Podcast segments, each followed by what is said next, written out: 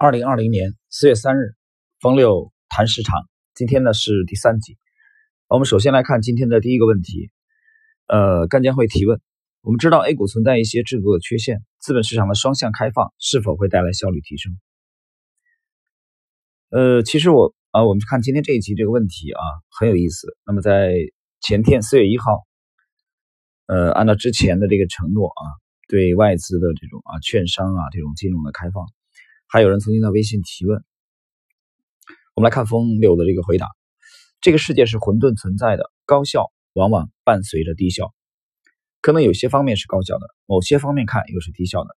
比如去年的成长股啊，我这里解释一下啊，它这个指的去年是指的二零一三年，因为这次采访是在二零一四年年初，它是高效的吗？对应它的成长性是高效的，但从资本回报和长期存在能力看。有些方面又是低效的，我们不能一定说欧美和香港市场一定是高效的，他们可能在某一个层面是高效的，某个层面是低效的。你要清楚所在市场的侧重点在哪里，即所谓的市场偏好。呃，很有意思啊，冯柳再一次强调这个市场偏好的问题。呃，我之前已经很多次解读了啊，他的风格比较另类，他不是纯粹的价值投资的。纯粹价值投资对市场啊，market 其实完全可以不放很多精力去关注它，但他比较关注市场偏好。下一个问题，我看您平时关注的信息面很广，经常在朋友圈分享一些宏观的、有大局观的文章。冯柳回答：我是个很微观的人，现在看宏观东西是属于缺啥补啥吗？就好像我当初学价值投资的时候，和朋友聊的都是价值理念和估值模型。现在不太聊，是因为过了那个阶段，所以进来看宏观的会多一点，但骨子里还是微观思维。呃，记者提问：您把股市看作是一个游戏，也很注重市场情绪和博弈的把握。风柳回答：人性和情绪只是影响市场的一个维度而已，只是阶段性的约束，长期不是主导性的。我们对这些不能贴得太近。啊，我这里停顿一下啊。他讲人性和情绪是影响市场的一个维度而已，只是阶段性的约束，长期不是主导性的。那么他这里并没有解释什么是在长期是主导性的。那我个人认为是这个公司的成长性，对吧？当然这个是从基本面的套路啊，是公司的内在的这个不断的盈利。这一点在上一集的时候，冯友曾经提过啊。就是稳定的、长期的盈利，他非常的看重。这从基本面的套路，但是从我们趋势跟踪的套路来说呢，实际上就是创新高。啊，你基本面的这个业绩啊，好也罢，不好也罢，股价能不能创新高，这是我们看重的。因为我们趋势投资介入一个标的，我们的目的只有一个，就是获取，主要是靠获取股价的这个差价。这点和长期的这个基本投资、价值投资有区别的。你看，价值投资他们这个左侧偏重左侧的，他把一个公司的这个啊历史上的这个分红派息啊、分红的这个能力啊啊这个因素呢看得非常重。你可以随便去研究啊，偏左侧的这点很重要。他们能不能稳每年稳定？比如说汇丰啊，香港的汇丰每年都稳定的啊派息。对吧？当然，今年是吧？嗯，不谈了吧，不展开谈，你自己去关注一下。那么这一点，长期的，这是企业的盈利的这个主导性，或者说企业的成长性。那么冯柳讲，人性和情绪只是影响市场的一个维度，它只是阶段性的。换言之，他认为是一个短期的因素，短期可能影响，但长期不是靠这个。那么最后一句话，他讲，我们对这些不能贴得太近，就对人性和情绪，对市场的短期影响不能贴得太近。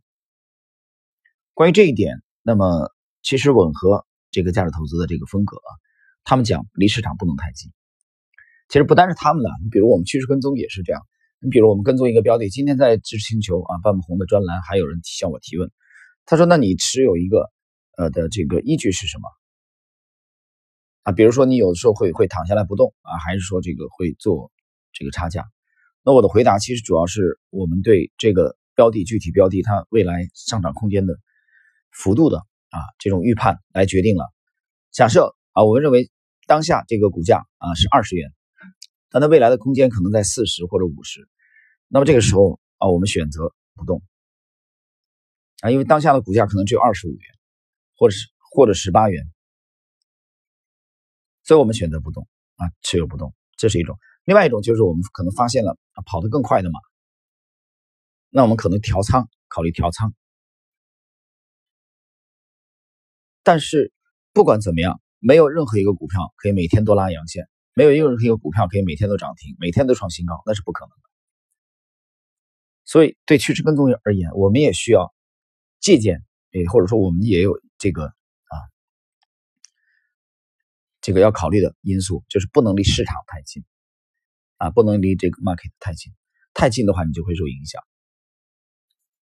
好，冯柳来举例子，就像以前学小提琴，老师告诉我不要把耳朵贴音箱的太近，那样会觉得拉的很好听，但别人 未必觉得。这点大家有感觉吧？你戴上耳机唱唱歌，啊，你自己觉得挺好听，啊，但在你旁边的人，啊，听不到你耳机里这个音乐的人。在你旁边听你唱歌的人，啊，都已经要昏倒了，要抢救了。你为什么？因为你唱的太难听了。这就是离得太近。冯柳说，市场研究和基本面研究一样，都需要有个过滤无效信息和杂音的过程。任何一个企业每天都有现实层面的信息变化，如果你所有的信息都去处理的话。基本面投资没法做啊！他讲了这个海量信息啊，你所有信息都去做，所以你能听到这个冯柳在在后期啊，尤其他是加盟这个高毅资产以后，他我认为他还是有很大的转变啊，他的风格还是有转变，或者说有修正啊，你会发现他很强调大自在，强调不纠结啊，强调呃，有些人觉得他是谦虚啊，我倒觉得他真未必是谦虚。啊，他不有时候他说有时候不一定是深度思考，但是思考的角度比深度要重要。他也讲了，他不是一个啊靠深度的思考和挖掘啊来取胜的人，但他比较智慧。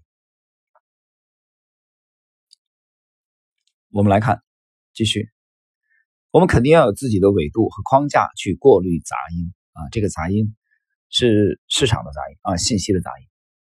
这样价值投资才不会无所适从，市场研究也一样。索罗斯以前说，每天上班的人其实并不清楚自己该干什么，这其实就是区分和过滤的意思。啊，索罗斯说，每天上班的人谈到这里呢，我又想到了，其实高频交易的人，高频交易的人，你每一笔交易都要做一个决策，不是吗？每一笔交易都要做一个决策。那么，由于你的决策太频繁，那么。就增加了啊，加大了你这个犯错的这种概率。大家想想是不是这个道理？那我们经常讲说，一年可能只做几笔啊。杰西·利弗莫尔也讲，每年可能只有寥寥可数的几次的好的机会、大的机会啊，值得我们入场。那其实也只有在一三年以后啊，我把这个这个结构 L X Z X 破译出来以后，我才真正的懂得啊，利弗莫尔讲的这句话。是什么含义？他讲的这句话可以完全的还原到图表当中去。他讲的这句话，我相信在市场当中没有多年历练的人啊，很难体会得到。你很难体会得到，你也就更不容易做到，或者说你不可能做到。所以你每年基本上，你看你的交割单，基本上都容易停留在低这个高频的阶段。当然了，我们不能否认啊，有这种呃天才。纯交易型的人才当然有，中国有十四亿人，啊，全世界有几十亿人，但是总是有这样的极少数的天才，他们能把高频的交易啊，从一个辉煌的胜利走向另外一个辉煌的胜胜利，啊，几乎每天每周把自己变成印钞机。我觉得有这样的人真的有，但是是大概率事件吗？我认为不是。那就像我们啊，像冯柳。都承认自己不是这样，不是这样的天才啊！我们不具备这样的本领。那我们按照我们的体系来。好，朋友们，以上呢是冯柳谈市场的啊所有的内容。那么你可以去观察一下啊，我们去解读冯柳到现在今天的这一篇啊，就是到今天的结束的这一篇冯柳谈市场，他的采访的时间是二零一四年的年中啊夏季。你能看到它的变化，我经常讲它的变化，它的修正，它的提升啊，它在去高一之前和在去高一之后是有区别，因为高高一资产毕竟啊，邱国禄总麾下聚集了这么多出色的基金经理，冯柳和他们和他同事呢，比如说邓小峰，比如说啊邱国禄，比如说孙庆瑞啊周立伟等等这些王世宏这些顶尖的资产管理人，一定会有交流啊，一定会有思想的这种碰撞，而这种碰撞交流反过来。啊，潜移默化的、有意识无意识的，又会影响冯柳啊，对他的风格、对他的教育体系啊、对他的思想体系都会有改变和触动。那我们作为解读者来说，其实我们可以比较清晰的看到这种变化，对吧？你可以有时间去翻一翻啊，茅台银三在之前在网络论坛冯柳在出名成名之前，他发了一些帖子啊，他对价值投资的这种。